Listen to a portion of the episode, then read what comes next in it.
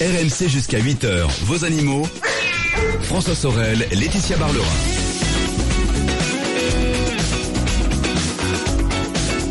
Il est 7h09 minutes. C'est RMC. Bonjour à vous qui venez peut-être de nous rejoindre. C'est le week-end des experts et c'est les animaux. Comme chaque samedi et dimanche, j'ai le vrai plaisir de vous retrouver et de passer donc ces 4 heures en votre compagnie. Tout à l'heure, ce sera entre 8 et 10 l'automobile avec Jean-Luc Moreau.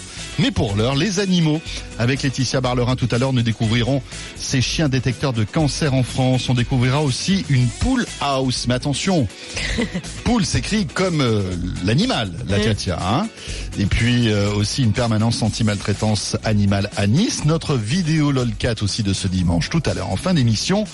Mais pour débuter, Laetitia, on va revenir sur euh, ce fait divers euh, triste, on peut le dire. Dramatique, oui. Ce rhinocéros qui a été abattu à Thoiry, dans les Yvelines. On parle souvent de ce parc de Thoiry qu'on aime beaucoup, hein, Laetitia. Voilà, voilà, Hein c'est un parc où il y a beaucoup d'animaux et on fait des mini safaris. Et là, ben, une nuit, euh, Voilà. les braconniers sont rentrés dans le parc pour tuer un rhinocéros. Écoutez les propos de Thierry Duguet, qui est le directeur général du parc de Thoiry. Il nous raconte comment ça s'est passé. S'est passé un événement donc euh, qui est extrêmement choquant, absolument euh, étonnant au sens euh, au sens où ça n'est jamais arrivé dans aucun zoo en France ni à, ni à l'étranger. Des, braconniers se sont trafiquants donc certainement de, de cornes de rhinocéros se sont introduits par effraction dans les eaux de Thoiry cette nuit, ont forcé plusieurs systèmes de sécurité et plusieurs grilles et sont allés donc dans le box des rhinocéros. Ils ont tué un rhinocéros par balle et ils ont découpé sa défense avec euh, une tronçonneuse. Ah, c'est, c'est, franchement, on reste sans voix, hein, Laetitia. Oui, Enfin, il faut quand même euh, avoir un vrai problème intellectuel pour se dire, tiens, je vais tuer un rhinocéros pour récupérer sa corne. Et Euh, il y a des intérêts derrière. il y a des intérêts, bien évidemment, tous les financiers, mais- Trafiquants, voilà. C'est quand même assez, assez Oh, bah, fou cette assez- histoire. C'est assez lâche aussi parce que les animaux étaient bien entendu euh, n'étaient pas dans, dans la Non. nature. Hein, Non, ils comme étaient je disais, ils, ils étaient dans leur box. dans euh, leur box. Et ils donc passaient la nuit. Tellement facile, tellement facile de pointer une arme sur Mm. eux.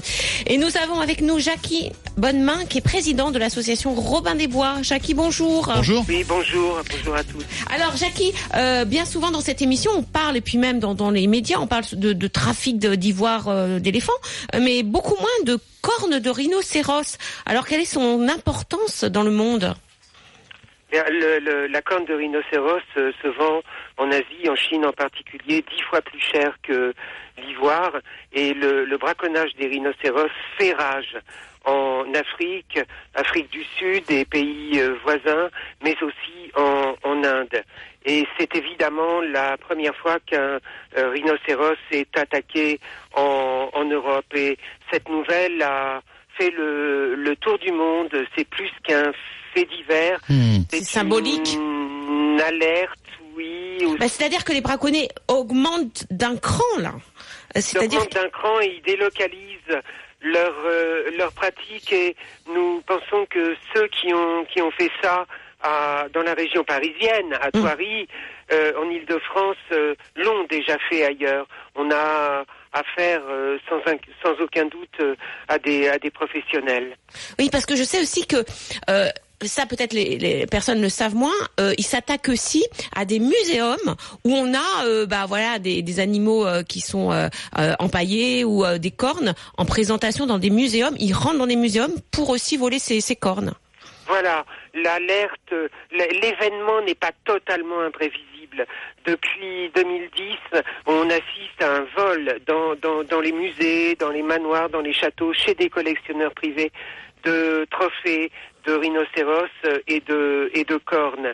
Et maintenant, il n'y a plus grand-chose à voler dans ces endroits parce que euh, il y a eu 60 vols en Europe euh, en, en 5 ans et certains conservateurs de musées ont décidé de remplacer les cornes authentiques par Mhm. des cornes de résine. Oui, et de mettre sous clé euh, les, les vraies cornes. Oui, Alors- oui, mais sous clé, mais euh, euh, faut, faut plus que les mettre sous clé, faut vraiment les mettre dans des, dans des chambres fortes. Oui, c'est comme des bijoux, enfin, comme des objets de, de, de grande valeur. Alors c'est quoi la valeur de ces cornes? Parce qu'en fin de compte, c'est parce que euh, l'ivoire encore, euh, euh, il, il pouvait en faire des, des petites statues. Là, la corne, on fait pas de. C'est c'est juste pour avoir de la poudre de cornes de rhinocéros, c'est ça? Alors, euh, il y a une vieille culture euh, euh, qui fait que les cornes de rhinocéros transformées en coupes libatoires euh, euh, sont des euh, antiquités ou des objets très précieux. Euh, c'est un certain standing, mais la principale euh, effectivement utilisation à l'heure actuelle, c'est le broyage de, de la corne qui à qui euh, sont attribuées faussement évidemment Bien sûr. euh, des euh, vertus euh, aphrodisiaques. Et depuis euh, quelques années, il y a une rumeur qui a jailli du, du Vietnam qui prétend que euh, la corne de rhinocéros a des vertus anticancéreuses. Ça fait donc un renforcement de la demande auprès des gens qui sont à la fois naïfs, voire désespérés, mais aussi fortunés parce que le gramme de corne se vend au Vietnam ou en Chine dans les magasins au détail 100 dollars le gramme. Mais c'est, euh, enfin, il y a, il y a Mais une- c'est-à-dire qu'en c'est- quand même, c'est c'est- c'est autorisé? Euh, dans Il y a la médecine traditionnelle chinoise qui a longtemps euh, prescrit la corne de rhinocéros en tant que remède polyvalent. Maintenant, c'est exclu du code de la médecine traditionnelle chinoise. Mais c'est toléré pour- toujours, c'est ça? Mais c'est c'est c'est c'est c'est de la contrebande Oui, et oui. c'est Ouais, ouais, du, mais ça fait partie de la, ça fait partie de la culture, quoi. C'est Ça, ça. fait partie de la culture, mais maintenant, c'est de la contrebande, c'est du commerce euh, euh, illégal, mais euh, comme, comme toute contrebande, c'est très difficile à, à maîtriser. Donc cette, cette corne qui a été donc euh, enlevée sur ce, ring- ce Bah, pauvre il a- Il y rhinocéros. a déjà la filière, elle est déjà partie de toute façon. Alors elle est, elle est sans doute partie en Asie, c'est ça, Jackie. Mais on a une idée de ce que ça représente en termes d'argent. Enfin, En termes d'argent, c'est c'est un, un, un trafic euh, colossal puisque euh, en Europe, euh, ça se vend euh, 30 000, 40 000, 50 000 dollars, excusez-moi, je parle en dollars, le, le, le kilo, mais au fur et à mesure de l'avancée de la corne vers son marché euh, préférentiel, elle gagne en valeur et à l'arrivée au détail, ça fait 100 000 dollars. Alors, euh, la- la- le braconnage se fait aussi euh, ben, en Afrique, bien entendu, surtout en Afrique du Sud, parce qu'il y a beaucoup de, de rhinocéros en Afrique du Sud. Et j'ai vu euh, le parc Kruger, qui est le, le parc le plus connu en Afrique du Sud. Il est très touristique, il y a beaucoup de monde, Oui, oui, oui. vraiment. Hein, C'est Mhm. vraiment. euh, eh ben, il y a quand même des centaines de rhinocéros qui sont braconnés chaque année dans ce parc. Ça veut dire qu'on n'arrive pas à, à, à les protéger ces rhinocéros? Il y en a quand même pas énormément.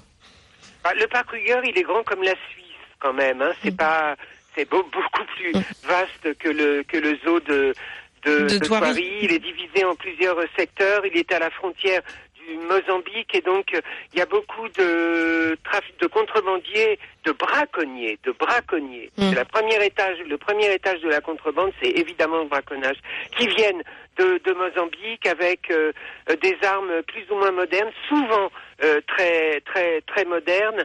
Euh, ça va de la Kalachnikov à, au fusil. euh, avec des, des seringues hypodermiques pour endormir euh, les, les, les rhinocéros aux fléchettes euh, empoisonnées et les rangers euh, euh, n'arrivent pas à Oui, oui. maîtriser toutes ces allées et venues, d'autant qu'il y a de la corruption et pas mal de gardes qui euh, euh, le jour euh, sont des gardes et la nuit des braconniers. Eh oui. Et, et alors, on en est où de la population euh, des, des rhinocéros dans la nature? Est-ce que c'est plus alarmant que les, les, les éléphants? Est-ce que bientôt ils vont disparaître? Bah, elle se réduit cette euh, population comme une peau de chagrin, comme on dit. Il reste en Inde et, et, et dans les pays voisins de l'Inde et en Afrique du Sud environ 22, 23 000 euh, euh, rhinocéros et il y en a 1000 à 1200 qui à l'heure actuelle chaque année sont victimes du euh, braconnage pour l'extraction de la de la corne. C'est donc une population des- c'est donc euh, deux espèces, euh, trois espèces qui sont vraiment menacées d'extinction. Est-ce est-ce qu'il y a des solutions? Ah, la solution, c'est que les, les zoos euh, en, en Europe, si, si je peux me permettre de revenir en Europe, euh, soient mieux mieux gardés, avec des patrouilles, avec euh, des euh, des vigiles.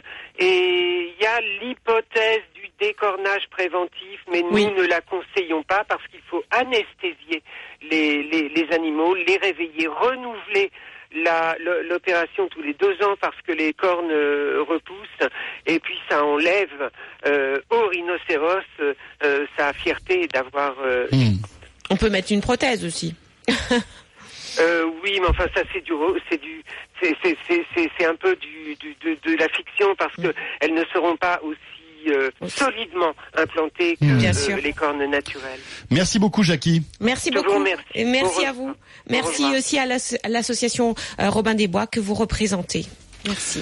Il est 7h20, c'est RMC. Euh, Laetitia, on revient dans un instant et on va parler de Pool House. Alors tout de suite, ça fait rêver, hein, euh, le Pool House. J'imagine que vous rêvez de temps en temps aller euh, séjourner dans un Pool House. Mais là, c'est la poule, Là, c'est la poule. L'animal, Exactement. la maison des poules. Et on en parle avec notre invité qui est avec nous en studio dans une minute. À tout de suite. RMC jusqu'à 8h. Vos animaux. RMC jusqu'à 8h. Vos animaux. François Sorel, Laetitia Barlerin. Voilà, 7h22, nous sommes de retour. C'est RMC, c'est le week-end des experts et c'est les animaux. Notez que dans quelques instants, on trouvera la météo et les infos. Laetitia, et si on parlait maintenant d'une initiative assez originale, une maison pour les poules pondeuses réformée Et c'est même toute une filière qui est repensée. Et nous sommes avec Fabien Solman, qui est cofondateur de Pool House. Bonjour, vous êtes avec nous en studio. Merci d'être avec nous. Bonjour Laetitia. Bonjour. Alors, vous avez décidé avec deux amis euh, de fonder donc cette association Paul House.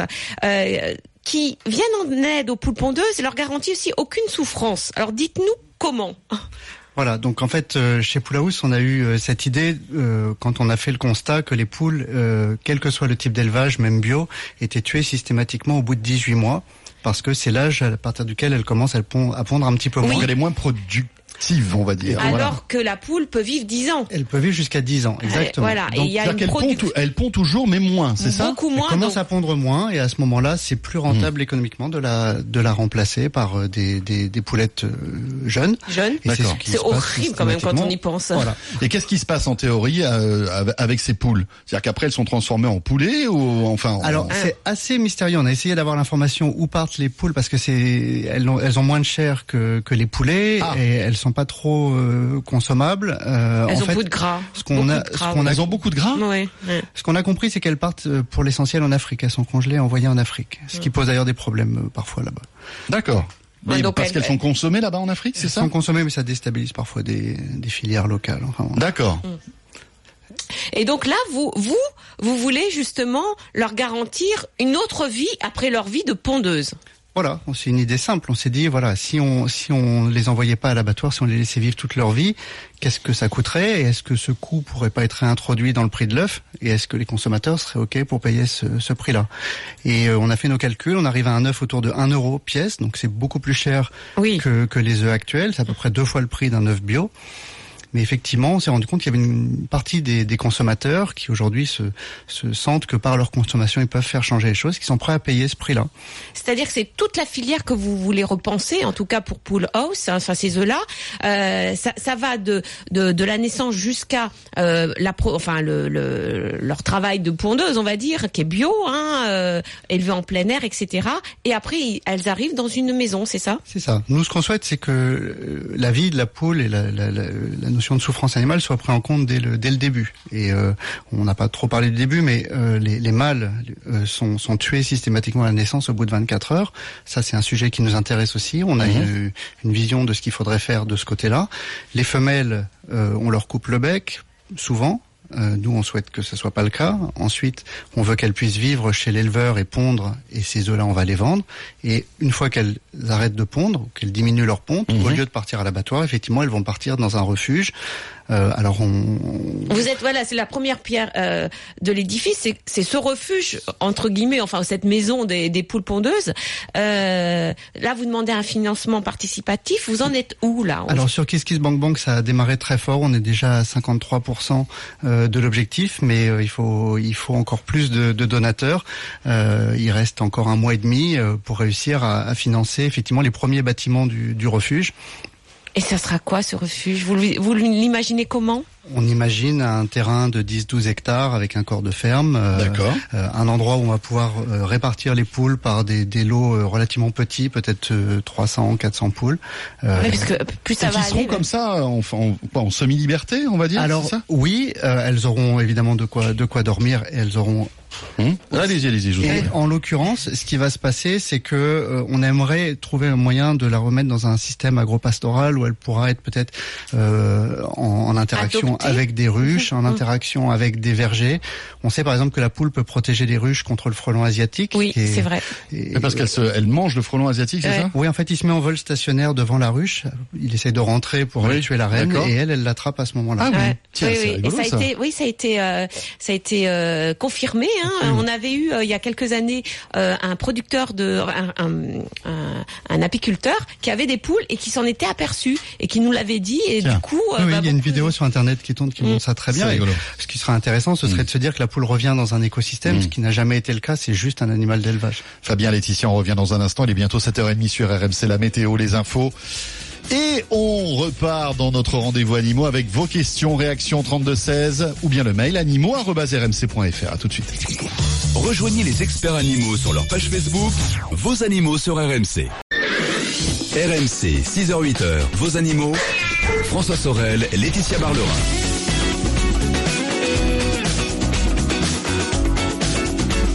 Encore une fois, un bon dimanche avec RMC. Merci d'être avec nous.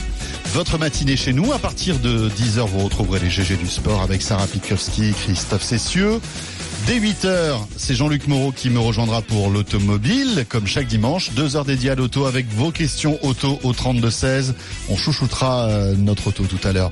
Mais dans l'immédiat, c'est toujours les animaux. Comme chaque dimanche, vous savez, notre vétérinaire Laetitia Barberin m'accompagne de 6h à 8h.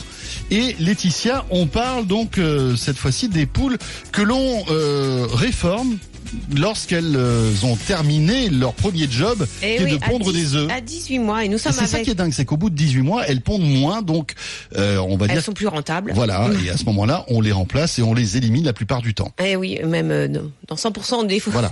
des cas même. Sauf, sauf, si elle passe par une association qui s'appelle Pool House. voilà, il faut, nous- que, il, faut que, il faut que Fabien passe par là, en fait, pour récupérer la poule. Et nous sommes avec Fabien, encore avec Fabien Solman, qui est cofondateur de Pool House. Alors, on a vu euh, votre concept, c'est l'œuf qui ne tue pas la poule. C'est un peu ça, voilà. Hein, C'est-à-dire que vous prévoyez euh, après cette réforme des poules à 18 mois de les prendre, de, de, de, de leur offrir une vie jusqu'à leur dixième année, parce que c'est quand même l'espérance de vie d'une poule, euh, dans un refuge pour poules que euh, voilà, vous avez euh, cette, euh, vous, vous, vous demandez même à, à ce qu'il y ait un financement participatif. Alors, juste euh, pour savoir, euh, vous, c'est toute la filière que vous voulez gérer, c'est-à-dire que vous voulez travailler avec des producteurs de, de poules de d'œufs, enfin des, des, des éleveurs de poules pondeuses, qui rentreraient, enfin qui qui adhéreraient comme ça à votre concept. Est-ce que vous en avez déjà qui ont dit oui Absolument, on a notre premier éleveur qui a signé avec nous. euh, C'est un, un éleveur bio qui est, qui est en Normandie. Donc on travaille avec des éleveurs bio. On leur fait signer un, un accord par lequel ils nous vendent effectivement leurs œufs.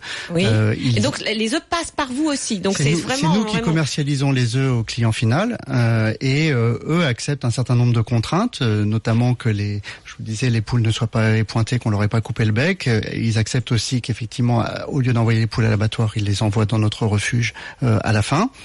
Et nous, Et- pendant ce temps-là, on vend les œufs et on les vend un euro pièce. Et Donc on- eux, ils y gagnent? Alors, parce c'est que plus intéressant pour eux euh, financièrement puisque euh, on achète les œufs plutôt au-dessus du prix du marché oui, et on rachète les, les poules euh, au, le- moment- au prix du marché exactement. aussi. Donc ils ont rien à perdre quelque part, mais Ah, ils ont tout à, pour eux, exactement. à gagner. Est-ce qu'ils sont sensibles au fait que vous leur proposiez de de, de ne pas tuer les poules et de les prendre pour les mettre dans le dans le refuge parce qu'on a souvent l'idée des éleveurs bon ils sont voilà ils sont En fait, ils adorent, ils adorent leurs animaux. C'est c'est valable, je pense, dans tout l'élevage. Euh, ce qui se passe, c'est qu'il faut que l'équation économique soit là. Là, on propose une équation économique qui est bonne. Une fois que l'équation économique est là, euh, ils sont très intéressés aussi à l'idée que leurs animaux soient pas tués. Et on en parle peu justement de ces éleveurs-là qui, qui qui sont conscients aussi qu'après il y a le, le passage abattoir qui n'est pas vraiment pour eux. euh, J'en ai rencontré pour qui c'était une vraie douleur de voir leur poule partir à l'abattoir. Oui. Ils ont vécu un an et demi avec elle, ils ont ils ont créé des liens et, et la poule est un animal assez complexe qui a des relations sociales. euh, enfin voilà, c'est un animal assez étonnant et attachant. Et euh, l'éleveur est pas Intelligent aussi, très hein, c'est- intelligent, capable de calcul, capable de reconnaissance, capable de communication, de transmission euh, entre elles. Ben, ça pourrait être aussi votre maison euh, des poules, euh, un centre aussi de recherche sur ce la sera, poule. ce sera le cas. Ce sera un lieu à la fois pédagogique et un centre de recherche au vieillissement des poules. D'accord. Pédagogique, ça veut dire euh, recevoir des, des Oui. élèves, des, des On scolaires. souhaite euh, que ce soit ouvert et transparent, oui. Et Vous en êtes où alors de votre euh, de Là, on cherche un terrain actuellement assez activement. Euh, Oui. on cherche 10-12 hectares. euh, on regarde euh, du côté de l'Auvergne, on regarde dans plusieurs, plusieurs endroits. Alors certains vont vous dire c'est que c'est c'est un peu utopique dans le sens où euh, plus vous aurez des, de poules, plus il y aura de poules chez enfin parce que euh, les, les poules vivent une dizaine d'années comme je viens de le dire. Donc euh, vous allez beaucoup de poules vont arriver dans ce refuge chaque mois, chaque année, à un moment ça va être saturé de poules. Alors, on a, on a prévu, le centre nous permet de tenir déjà les trois premières années, et il faudra peut-être en ouvrir d'autres plus tard. Euh, bon, le, le but, c'est pas forcément que l'ensemble de la production Mhm. euh, bascule sur notre système. Ce qu'on souhaite, c'est proposer au consommateur une alternative qui n'existait pas avant, lui permettre de décider, et c'est lui qui finance. Donc il n'y a rien d'utopique, puisqu'en fait, tout est financé par le consommateur. Alors c'est une première euh, en France, peut-être en Europe, peut-être dans le monde d'ailleurs ce que vous On n'a pas trouvé d'équivalent dans le monde, donc je pense que c'est une première mondiale. Est-ce que nous, consommateurs, nous sommes prêts à payer un euro l'œuf pour euh, se garantir que l'ani- l'animal n'aura pas souffert? Alors on a trouvé euh, dans les tests qu'on a réalisés de nombreuses personnes qui étaient prêtes à payer effectivement ce prix-là. Alors on les trouve plutôt chez les végétariens, flexitariens, les personnes sensibles à la souffrance animale. Il y en a de plus en plus. Et il y en a de plus en plus. Euh, la plupart des gens ignorent en plus hein, le, le- le sort qui est réservé aux poules pondeuses. Donc quand on, on leur explique et qu'on les informe, euh, ils sont surpris et ils réagissent. Vous avez sorti flexitarien.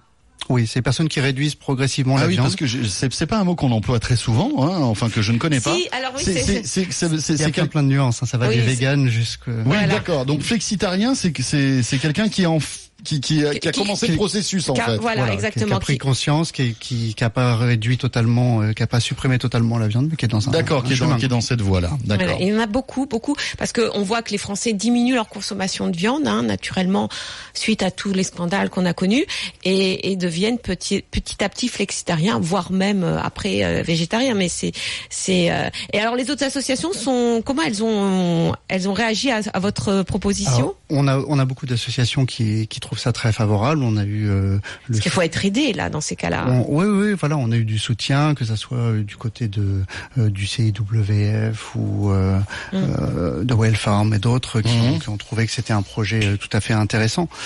Euh, en l'occurrence, nous, on n'est pas du côté association, on est en Mhm. train de monter un, un système pour vendre des œufs. Ces œufs seront disponibles euh, sur Internet et ailleurs. Et ça, c'est et, et dans les dans les magasins. Donc c'est vraiment notre modèle. Maintenant, les associations qui sont sensibles à ça, qui viennent d'obtenir des victoires sur les poules élevées en batterie, euh, regardent ce qu'on fait d'un bon Mhm. Oui, parce que c'est peut-être un modèle économique euh, qui va En justement effet. se Mm. développer et je l'espère en tout cas moi personnellement. En tout cas, on peut vous aider. Hein. Vous avez vous demandez un, parti, un financement participatif sur Kiss Kiss Bang Bang. Absolument. Oui, c'est en cours et effectivement toutes les toutes les aides pour construire le premier Sont les refuge sont les bienvenues. Merci Fabien. Merci, Merci. Fabien. On Pool met- on- House. Voilà, on mettra Mhm. le lien justement euh, sur notre page Facebook. Voilà. Voilà. Et puis euh, le petit geste qu'on peut faire pour débuter, hein, c'est faire attention lorsqu'on va euh, dans un grand magasin, regarder euh, les œufs et surtout prendre Du bio, du zéro du- ou un. du bio Le numéro. ou alors des, œufs élevés euh, en En plein plein air. air, Voilà, effectivement. Comme Parce le que font pas mal c'est de- d'enseignes C'est le maintenant. premier geste qu'on peut faire qui peut avoir un sens finalement, parce que si euh, on, on- on- fait ça, eh bien euh, voilà, tous ceux qui fabriquent des œufs, on va dire de manière industrielle, en vendront moins, donc ils en produiront moins. Voilà, tout simplement. Mm. Oui, et puis c'est surtout les enseignes vont suivre le consommateur. Et en souvent, plus, les enseignes, voilà. le consommateur. voilà.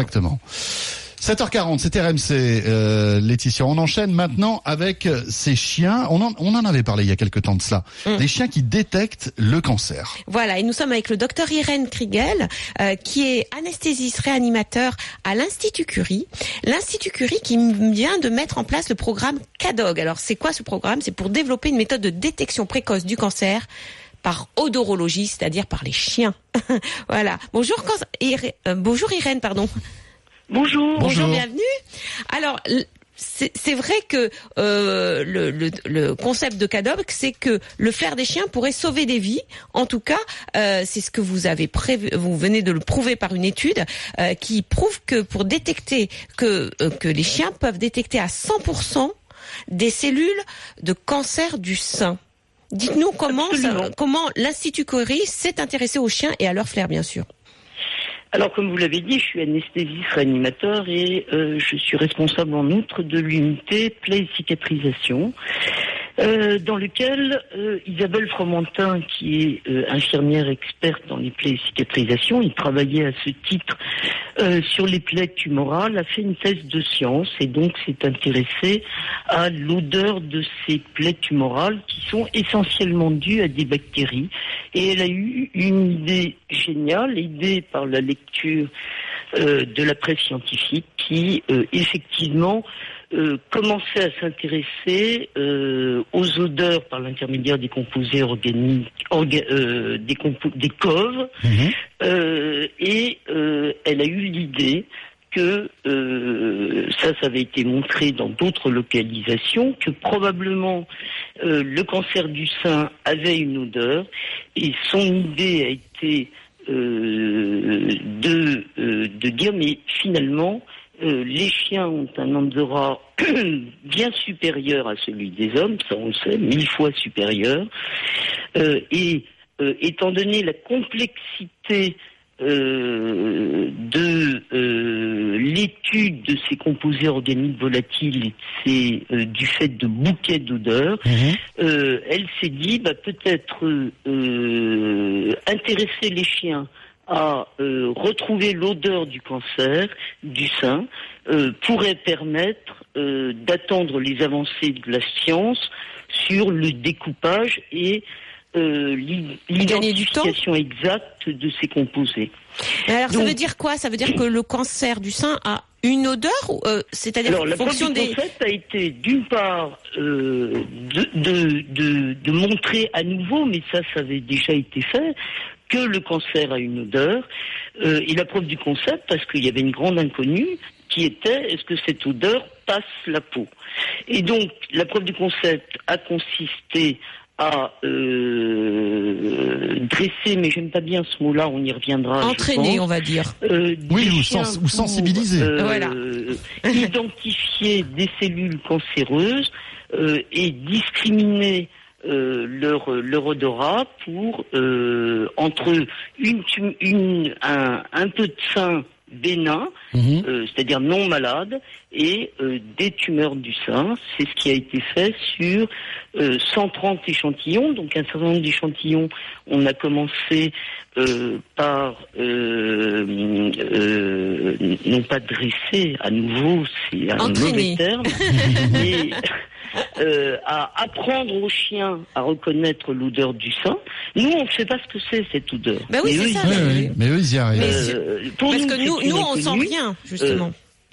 On espère y arriver un jour, mais pour nous, on ne sait toujours pas ce que c'est que cette odeur. Mais euh, la preuve de concept a été faite sur 38 échantillons, c'est-à-dire qu'on met euh, des échantillons malades et des échantillons sains euh, dans un carrousel autour duquel le chien euh, passe, et il y a eu 100% de détection dingue, des échantillons malades. Docteur, Les vous... échantillons étaient obtenus par euh, le. Il y avait des volontaires sains, il y Mhm. avait des patients euh, qui laissaient euh, une compresse sans odeur, bien entendu, euh, sur le sein pendant une nuit. Euh, ce, cette, compresse était envoyée au centre d'hébergement des chiens et ils ont effectivement reconnu dans 100% des cas et ils ont discriminé entre cancer Et tumeur bénigne. Oui, c'est-à-dire qu'ils sont même pas obligés de sentir le corps véritablement. Il, il Et il faut n'y a qu'ils- pas besoin de il faut contact. qu'ils- Non, non, il n'y a voilà, il aucun faut- contact. voilà, il faut qu'ils sentent simplement une lingette ou quelque chose qui était Euh, imprégné. Docteur, Si, si les médecins euh, étaient capables d'avoir l'odorat du chien, on, Hmm. serait des, mé- on serait des médecins renifleurs. euh, c'est pas le cas. ça serait pas Euh, mal, cela et dit. euh, bien entendu, euh, il n'y a aucun contact entre Hmm. les chiens et les patients. Et les patients. Et, euh, les patients ne passent pas dans un laboratoire. Oui, oui, oui, euh, euh, bien sûr. se faire renifler par un chien. Alors, docteur, vous restez avec nous. On revient dans un instant, 7h46. Euh, Laetitia, on poursuit sur ce sujet vraiment étonnant parce que là, donc, les chiens arrivent à, à détecter euh, Et- et les, tumeurs des, donc pour le 100%. cancer du sein. Mais Oui. est-ce qu'on peut imaginer euh, oui. détecter d'autres cancers hein Et oui, et puis quel, quel, quel développement derrière? À quoi ça peut servir, Tout justement? à fait, tout à fait. Euh, 32 16 animaux rmc.fr, c'est le week-end des experts, c'est les animaux. À tout de suite. RMC 6h-8h, vos animaux. RMC 6h-8h, vos animaux. François Sorel, Laetitia Barlerin.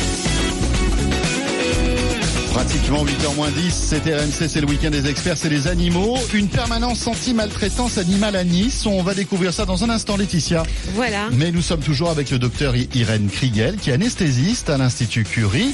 Docteur, d'ailleurs, merci d'être avec nous ce dimanche matin. Je sais que dans quelques instants, vous allez commencer votre garde. C'est ça? Absolument. Bon, bah, écoutez. Oui, euh, C'est pour ça que l'équipe m'a envoyé. D'ailleurs, eux, ils dorment, ils se reposent. Alors justement, on parle donc de deux chiens parce qu'il faut dire quand même que dans dans, dans les tests que vous avez fait, euh, ces chiens détecteurs de cancer, il y a deux chiens. Ce sont deux Malinois qui s'appellent Thor et Nikios, qui ont été entraînés, non pas dressés, pendant six mois. Euh, résultat 100% de réussite sur 130 femmes, hein, 130 chan- échantillons. Donc on a dit comme ça, on a bien dit que bien entendu les chiens n'étaient pas en contact avec euh, avec les femmes, mais avec des compresses qui avaient été euh, placées sur les seins pendant une nuit. Ils, ont- détecté sur ces, compresses les, les, les femmes qui avaient euh, des, des cellules cancéreuses. Est-ce que on sait qu'ils peuvent euh, aussi détecter d'autres cancers? Est-ce que vous allez aussi travailler sur d'autres cancers? Alors, la recherche, c'est très long. Mm. Euh, euh, c'est euh, c'est beaucoup, beaucoup de travail. Euh, donc là, nous allons en 2018 et sur une perspective de trois ans euh, lancer euh, une recherche sur 1000 femmes et nous allons euh, comparer euh, notre détection par l'odorat euh, canin à euh, ce qui existe comme méthode de référence aujourd'hui dans la dans la détection du cancer du sein, qui est, comme vous le savez bien, la mammographie. Nous allons faire une étude qui vise à montrer qu'on est au moins égal euh, au cancer, à, à la mammographie. Voire mieux, euh, non Pour la précision du diagnostic. Est-ce qu'ils peuvent détecter euh, des cancers du sein qui ne sont pas encore détectables par la mammographie? Alors ce serait ce serait extraordinaire, Euh, mais ça ne, ce n'est pas encore euh, à l'ordre du jour de euh, la recherche qui vient. Euh, la première chose, c'est de voir si déjà on est équivalent euh, à la mammographie et que euh, on fait au, au moins aussi bien que la euh, effectivement, si on faisait mieux, euh, on imagine, euh, on imagine bien euh, qu'à ce moment-là, il faut revoir toutes les méthodes de, de, de dépistage du cancer du sein. C'est-à-dire que si on fait mieux, euh, on sera euh, positionné avant la mammographie. Ça n'empêchera pas euh, de poursuivre les mammographies parce qu'une fois qu'on sait qu'il y a un cancer, il faut savoir où c'est, la taille, etc. Mais effectivement, mais c'est pas l'objet de la recherche tout de Mais c'est quoi l'objectif? Euh, on, on va quand même pas mettre des chiens dans des laboratoires. Ah ben non. Euh, alors l'un des objectifs, si on fait aussi, au moins aussi bien que la mammographie, euh, on imagine très bien que euh, de toute façon il y a une utilité immédiate. Par exemple, dans les pays en voie de développement, Oui. où euh, la mammographie reste une ressource chère. Et il y a déjà des chiens qui, qui détectent la. Il suffit de faire l'apprentissage par le jeu dont on a parlé euh, et qu'on arrive à standardiser cet apprentissage par le jeu.